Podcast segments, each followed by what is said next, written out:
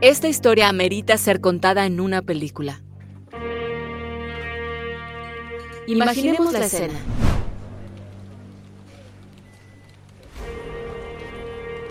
Una sala de juntas en el piso diez y tantos de un edificio de oficinas en pleno Londres.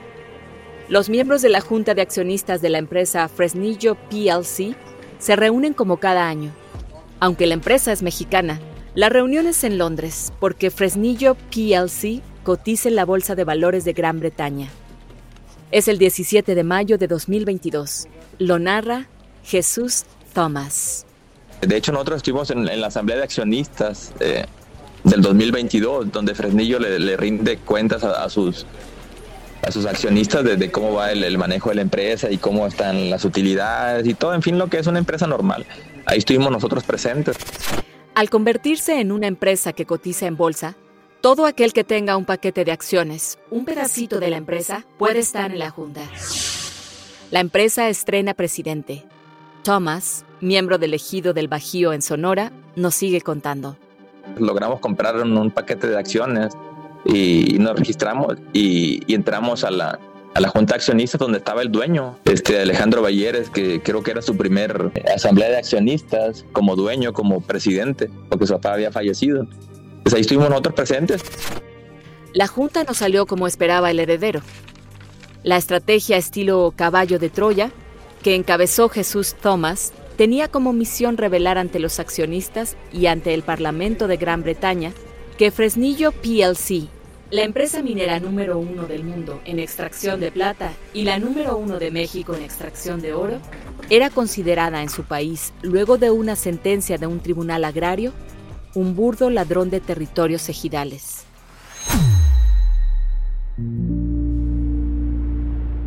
¿Por qué la sentencia no fue suficiente?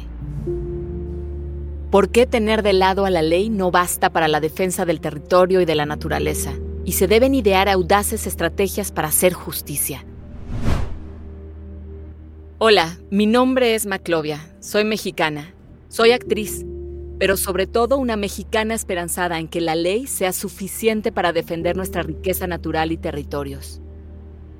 Los invito a escuchar cómo una legión de defensores del territorio en México se aferra a procedimientos legales y libra luchas institucionales épicas para proteger nuestra naturaleza, batallas que no están libres de amenazas y peligros.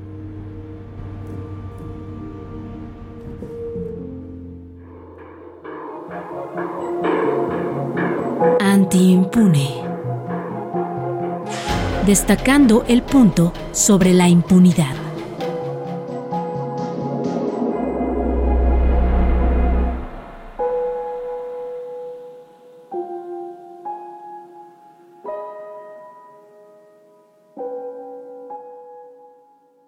El caso del ejido El Bajío, Sonora y su lucha por recuperar el territorio invadido por la empresa Penmount, filial de Fresnillo PLC, ha llegado a los medios de muy contrastantes maneras, pero destaca la nota publicada hace un año por el periódico The Guardian. Les leo el encabezado. Agricultores mexicanos exigen reparación por la minería ilegal y la violencia en sus tierras. Y luego explica, Propietarios de tierras comunitarias compraron acciones para participar en la Asamblea Anual de Fresnillo, empresa mexicana del FTSE 100. FTSE 100 es el término bursátil para hacer referencia a las 100 compañías de mayor capital bursátil del Reino Unido. Es un indicador de rendimiento financiero de las empresas reguladas por la Ley de Empresas del Reino Unido. Y en ese top 100 figura Fresnillo PLC, o sea que es un gigante empresarial jugando en las ligas mayores de los negocios. El tema es, ¿a costa de qué y de quiénes? Les contaré más sobre este caso, pero por ahora solo me sirve de muestra para exponer que son de este tamaño, tan inmenso, tan poderoso, tan ricos los intereses financieros atrás del despojo y deterioro de la naturaleza en México, que los defensores de los recursos naturales y el territorio en México se ven tan pequeñitos, diminutos y de por sí son pocos, que las batallas se antojan míticas. David contra Goliat. A pesar de la simetría de la lucha, los defensores se resisten a rendirse. Mi nombre es Cecilia García. Soy reportera y vivo en Baja California. Documento los esfuerzos de comunidades del noroeste de México por defender la naturaleza. Mi nombre es Juan Mayorga, soy reportero y vivo en Oaxaca. Investigo y registro casos de resistencia y resiliencia de comunidades ante amenazas a su patrimonio natural y estilo de vida.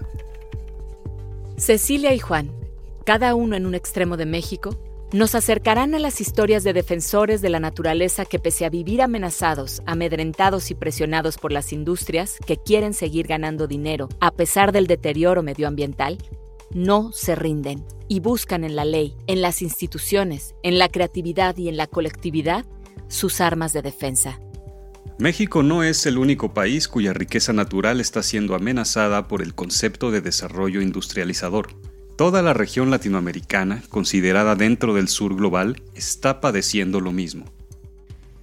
Mientras los países del norte global discuten cómo hacer frente a la catástrofe climática y diseñan normas cada vez más severas para los proyectos de sus industrias, el sur global recibe todos esos proyectos con sus nocivos efectos y sin ver nada de los presuntos beneficios. Erika Ishel, integrante de la red Futuros Indígenas, nos lo explica la crisis eh, global, la pérdida de la biodiversidad, pues claro, tiene eh, raíces o tiene causas eh, estructurales que también vienen de empresas extractivas que están afectando a muchos territorios de, sobre todo del sur global donde nosotros nos colectivizamos nos organizamos. En mi caso en mi comunidad hay tres empresas mineras que pretenden instalarse en mi territorio que amenazan con destruir toda la biodiversidad y conocimientos ancestrales que se tienen dentro de ellos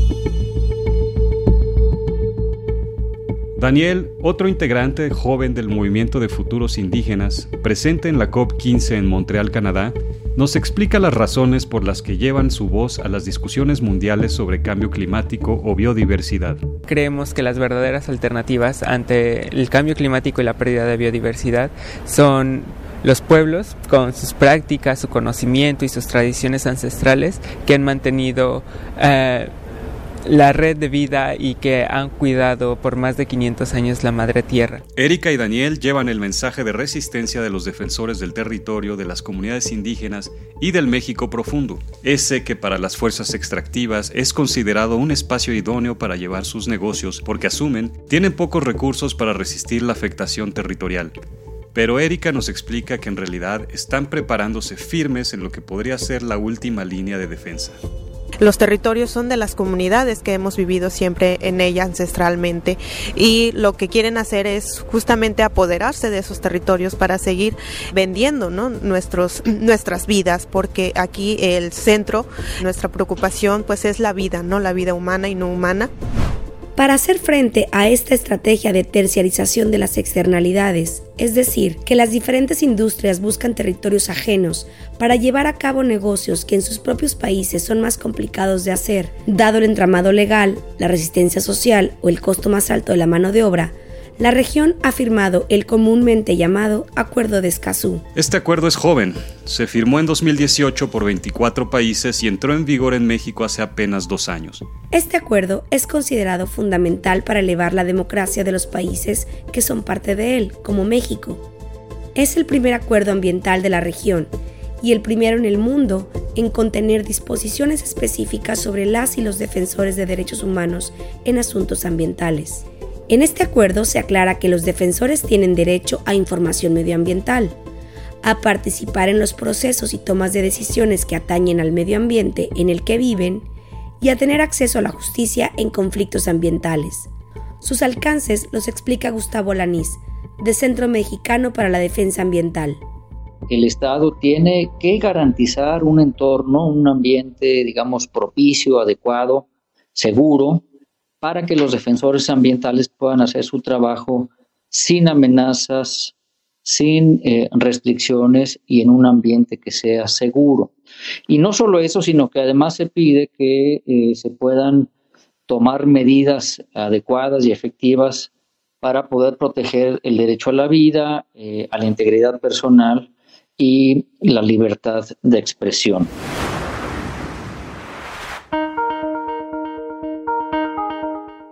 El Estado mexicano En sus portales de información oficiales, se dice orgulloso de ser uno de los primeros países en firmar este acuerdo y también uno de los primeros en ratificarlo. Pero, ¿y en respetarlo? El discurso diario desde el gobierno parece ignorar sus términos por completo. Como están parados, ahora ya intensificaron más con los pseudoambientalistas alcahuetes la campaña en contra del tren Maya. Pseudos ambientalistas financiados por el gobierno de Estados Unidos a artistas, a pseudoambientalistas, supuestamente preocupados por eh, la defensa del medio ambiente.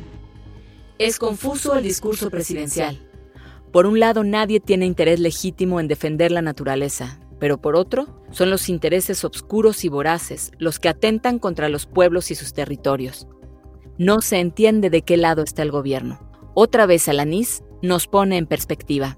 No es sano hablar eh, de manera general mal de todos, porque no todos son pseudo, no todos son conservadores, no todos son hipócritas. Posiblemente hay algunos que sí estén en esa categoría, pero me parece que no se puede deslegitimar a la ligera a la sociedad civil en general, como se ha venido haciendo, y a los grupos ambientalistas en lo particular, porque me parece que estos discursos de ofensa lo único que pueden generar es eh, un ambiente eh, negativo ¿Cómo nos íbamos a imaginar a un gobierno que iba a estar en contra de aprobar las energías renovables? ¿Cómo nos íbamos a imaginar un proyecto, a un gobierno que iba a construir refinerías para generar más emisiones de gases de efecto invernadero y contribuir al calentamiento global? ¿Cómo nos íbamos a imaginar a un gobierno que para hacer un tren Maya iba a devastar parte importante de la selva en la península de Yucatán? ¿Cómo nos íbamos a imaginar un gobierno que hace proyectos sin evaluaciones de impacto ambiental? Alanis, director de una de las organizaciones de litigio estratégico ambiental y otras estrategias de incidencia, es también crítico con el sector ambientalista mexicano organizado y pide que frente a los ataques contra el medio ambiente, todos hagamos más. Hay una regresión brutal en, México en materia ambiental y me parece que es algo que no podemos permitir y, que ha sido muy eh, notorio que no obstante eh, esa, eh, esa regresión, esa destrucción, esa devastación, eh, la sociedad civil eh, organizada, las ONGs, los grupos ambientalistas en general han estado muy callados, pero yo creo que es el momento más importante para poder dar una batalla dentro del marco de la ley, dentro del marco constitucional, para efectos de poder asegurar y preservar nuestra naturaleza, porque el día de mañana el costo puede ser muy alto y posiblemente no habrá punto de retorno. Una batalla dentro del marco de la ley sugiere algo a lo que típicamente le sacamos la vuelta, a hacer demandas. Enterarnos de los términos, de los plazos, pero que si analizamos bien, se presenta como la única salida viable al laberinto de la depredación del medio ambiente. El abogado ambientalista Fernando Ochoa insiste en que si hay una oportunidad para México, debe ser por la vía legal. Es interesante que México es uno de los países con mejor legislación y con mayores recursos en el contexto del marco normativo que ofrece para defender derechos humanos y medio ambiente. El problema es que esa legislación no encuentra efectividad en su aplicación.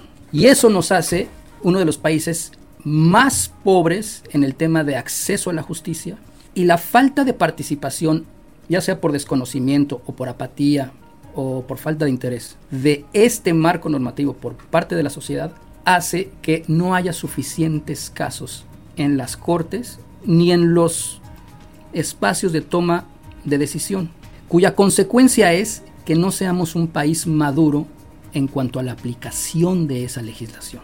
Entonces, aquí sí hay un problema interesante y eh, específico de México. Entonces ya tenemos dos claves muy claras. Primero, México tiene una legislación avanzada y suficiente para defender la naturaleza, pero hay que usarla. Incluso es parte del Acuerdo de Escazú, que garantiza la labor de los defensores del medio ambiente y el territorio. Y dos, urge defender a la naturaleza y la única oportunidad es por la vía legal. Pero, ¿qué se ha ganado por esa vía? Esto nos regresa al caso de la empresa minera que cotiza en la Bolsa de Valores del Reino Unido. y que se dedica a la extracción de oro, ¿se acuerdan? La periodista Cecilia García nos pone en contexto. La empresa minera Penmont, filial de Fresnillo PLC, quiso explotar el territorio perteneciente a Elegido el Bajío en Sonora para extraer oro. La historia, relatada en el documental Tolvanera, relata que en 1998 representantes de la mina ofrecieron dinero a los ejidatarios para que les permitieran entrar a explorar su territorio. Sin permisos ni concesiones, de la exploración se pasó a la explotación. En 2009, cuando los ejidatarios se convencieron del abuso de la mina, que no les daba trabajo, ni les pagaba por la tierra, ni por el material extraído de su territorio, empezó la batalla legal. Jesús Tomás, miembro del ejido El Bajío, nos lo cuenta. Voy a empezar más o menos con el, el 2009, ¿no? que es cuando se presentan las, las primeras demandas. Eh, la demanda, perdón, se presentan las demandas, la sentencia sale ya, este queda como cosa juzgada en noviembre de 2011 pero no se puede ejecutar obviamente porque la mina impide con sus influencias políticas y, económicas impide la ejecución, sea, el tribunal, entonces tú sabes que un juicio de amparo por muy rápido se va a tardar un año, luego se van a la apelación y tarda otro año, entonces la mina continuaba saqueando y sin ningún problema con los amparos. Ok, pausa. Inicia la batalla legal. Amparos van y vienen, pero en 2013 hay un fallo a favor del ejido. El Tribunal Unitario Agrario número 28, con sede en Hermosillo, Sonora, emitió una sentencia a favor de los campesinos propietarios de la tierra. La sentencia condenó a los empresarios a desalojar de forma inmediata los terrenos del ejido y regresar toda la cantidad de oro y de plata extraídos ilegalmente del subsuelo, así como resarcir los daños ambientales ocasionados. Tendrían entonces que restituir toneladas de tierra que extrajeron al hacer el tajo a cielo abierto y pagar cerca de 350 millones de dólares en ganancias. Y logramos eh, que se ejecute, que se desaloje a la minera que sale, fue expulsada del, del ejido el 13 de julio de 2013. Días antes, cuando ellos ven los preparativos, empiezan a amenazarnos de muerte. Eh, en este caso eran los apoderados de la minera. Se gana la batalla legal, pero se abre un frente de violencia. No obstante, con perseverancia, elegido el Bajío deja claro que la lucha no es por el oro, es por el territorio y su equilibrio ambiental. Nosotros estamos ahorita bastante complacidos con el hecho de que la mina no siga devastando, con que la mina no siga envenenando nuestras tierras y, y eso para nosotros ya es un gran logro. O sea, eh, nosotros tenemos derecho a muchas prestaciones. Las prestaciones son superiores a los 7 mil millones de pesos. Pero no estamos esperanzados en eso. O sea, nosotros estamos bastante conformes con el hecho de que la mina ya no siga devastando el territorio, porque a nosotros nos destruyó más de 3.200 hectáreas, donde en el tiempo que hemos mantenido el litigio y aunque se nos han metido dos veces, eh, los hemos logrado sacar. Eh, simplemente vas al ejido vecino y hay 10 kilómetros, o sea, 10.000 metros de devastación que no estaban cuando nosotros empezamos la lucha, que iban parejos las dos líneas ejidales y ahora la de ellos, por su lado, hay 10 kilómetros extra de devastación y por la de nosotros está por lo menos intacto. Entonces, sí, creo que hemos salvado miles de hectáreas de, de ser devastadas y nosotros estamos bastante conformes con eso.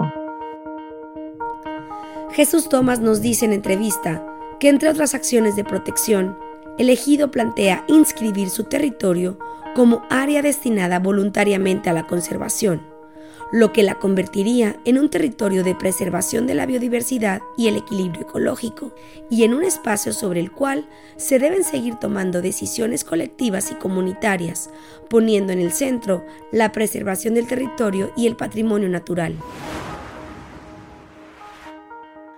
Uf, hay tantos detalles en este caso.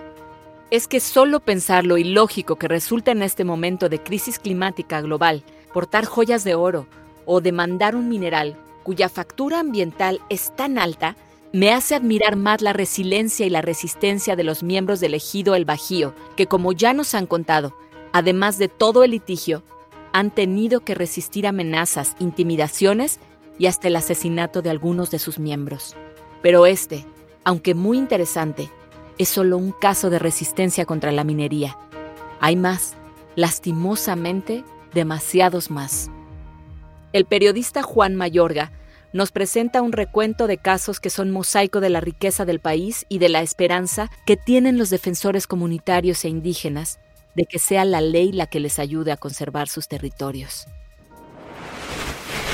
La narrativa dominante es que los proyectos mineros generan riqueza, empleos, bienestar y desarrollo.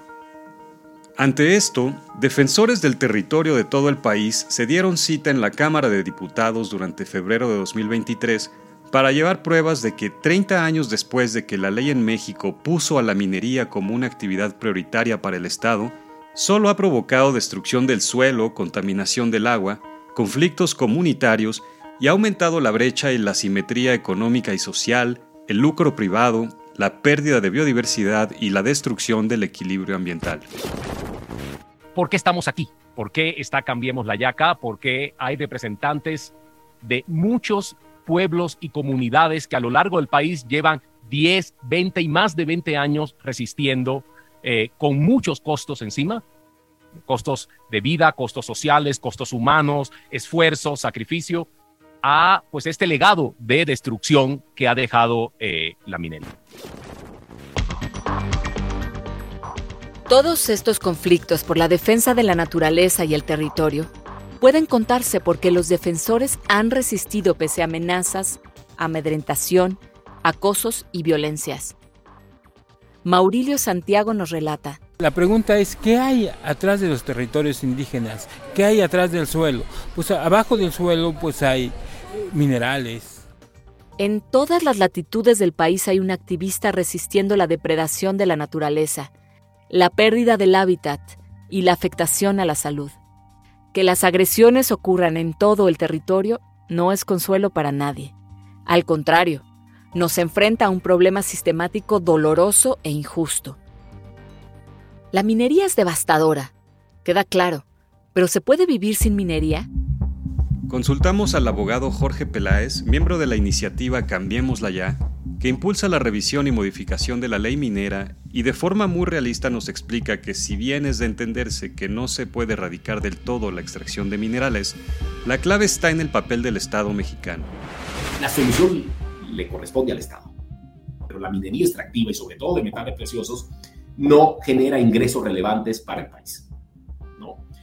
Pero Incluso si los generara, el daño y la huella ecológica que deja la minería no puede pasar por alto a las personas que viven en los enclaves mineros. Entonces, tiene que haber procesos regulados, creíbles, eh, equilibrados, que permitan a las personas decidir si quieren o no quieren esos proyectos. Pero no pueden ser procesos simulados. Bueno, en México ahora ni siquiera son simulados, no se consulta a las personas para que se establezca una minera. Las personas se enteran cuando ya está la concesión dada y cuando se va a dar la evaluación de impacto ambiental. Entonces, no es un tema de evaluación de impacto ambiental, es un tema de que ya las mineras tienen derechos sobre el subsuelo donde viven esas personas. Me llama la atención que la defensa de la naturaleza busque jueces, pero en vez de fallos o sentencias, reciben amenazas, intimidación y asesinatos. Ejidos, comunidades indígenas, defensores de los derechos humanos, se preparan para entender los procesos legales y abrir un frente de lucha confiando en jueces y tribunales. La duda es, ¿el derecho judicial se prepara igual para entender y resolver sobre casos relacionados al medio ambiente y los derechos humanos ambientales? De acuerdo a lo establecido por el Acuerdo de Escazú, del que ya dijimos que México es parte, sí, el Poder Judicial debería garantizar el acceso a la justicia ambiental, intergeneracional y climática. Pero los abogados litigantes nos describen el panorama real. Es la voz del abogado de interés público Fernando Choa. Los órganos jurisdiccionales no están otorgando acceso a la justicia. Y esa se traduce en impunidad, número uno. Y si ya de por sí los litigios ambientales son un laberinto que no garantiza el acceso a la justicia, todo esto se complica más cuando son los miembros de las comunidades indígenas los que inician la batalla legal por la defensa de los recursos naturales en su territorio. Armando de la Cruz, abogado oaxaqueño y defensor y acompañante de la lucha comunitaria por la conservación del Río Verde, nos explica. En términos de administración de justicia, siempre es una barrera el que eh, los pueblos y las comunidades indígenas tengan acceso a la administración de justicia. En este caso, la defensa de su territorio frente a un tribunal es obligación del Estado mexicano, de las instancias que administran justicia, nombrar un intérprete, ¿no? Aunque en la práctica se comienza a ver el nombramiento de los intérpretes, no siempre, no siempre la intervención es la, la más efectiva, ¿no? Lo vemos así nosotros, en este caso, lo vemos también en la región Chontal, en donde nosotros trabajamos, ¿no? Eh, generalmente hay, hay como ese, esa relación de superioridad de una autoridad frente al que va a pedir eh, que se le administre justicia. Pues sí, todo se oye como un escenario complicado, tardado, desalentador. Sin embargo, siento que algo se nos está escapando. Porque si todo fuera tan gris, denso, inexcrutable, entonces, ¿ya no hay nada que hacer? ¿Estamos condenados a perder la naturaleza y con ella la posibilidad de vivir? Gustavo Alanís, de Centro Mexicano para la Defensa Ambiental, nos explica la base de esperanza que motiva a los defensores de la naturaleza. No siempre la voluntad de hacer cumplir la ley cuando son los proyectos oficiales, Si hablamos de, dos bocas, si hablamos de el tren Maya, etcétera, pues ha habido francas eh, violaciones a la legislación ambiental públicas, notorias, y la Procuraduría Ambiental a nivel federal completamente ausente. Cumplir con la ley es el principio básico de convivencia. El derecho le debe dar a cada quien lo que corresponde. Esto me regresa al caso de Minas de Oro del Ejido El Bajío. Ellos recibieron una sentencia favorable, los juzgadores determinaron que la mina Penmount de Fresnillo PLC explotó durante años de manera ilegal el territorio del ejido y lo dejó severamente impactado, como un respaldo a la legitimidad y un reclamo a la impunidad. Todos deberíamos estar atentos y exigir que se cumplan los términos de la sentencia, porque como ya dijimos, no se trata de los sonorenses afectados, sino de sentar un precedente para abusos similares que ya vimos que ocurren en todo el país. El reto es grande, pero la esperanza aún existe. Aunque Jesús Tomás no considera que la lucha en el ejido el Bajío esté cerca del final, y seguirán la vía legal e interviniendo lo que se pueda en la empresa como accionistas minoritarios, nos cuenta que la naturaleza en su ejido es resiliente, y por eso ellos, como tantos defensores del territorio, apelan a la ley y resisten.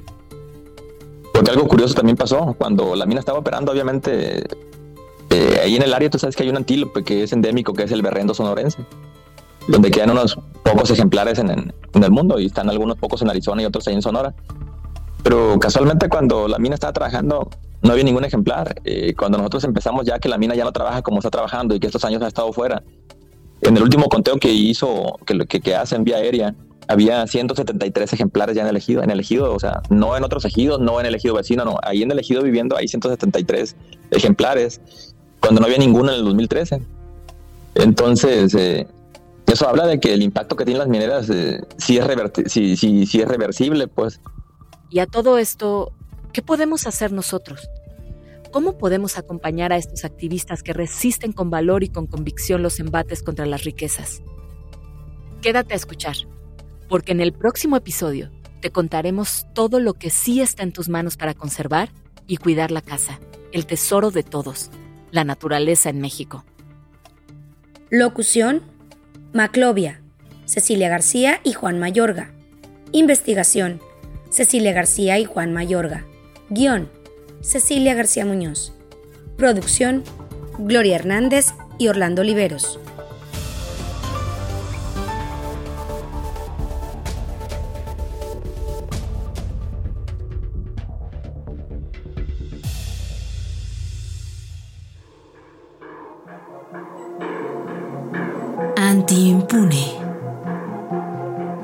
Destacando el punto sobre la impunidad.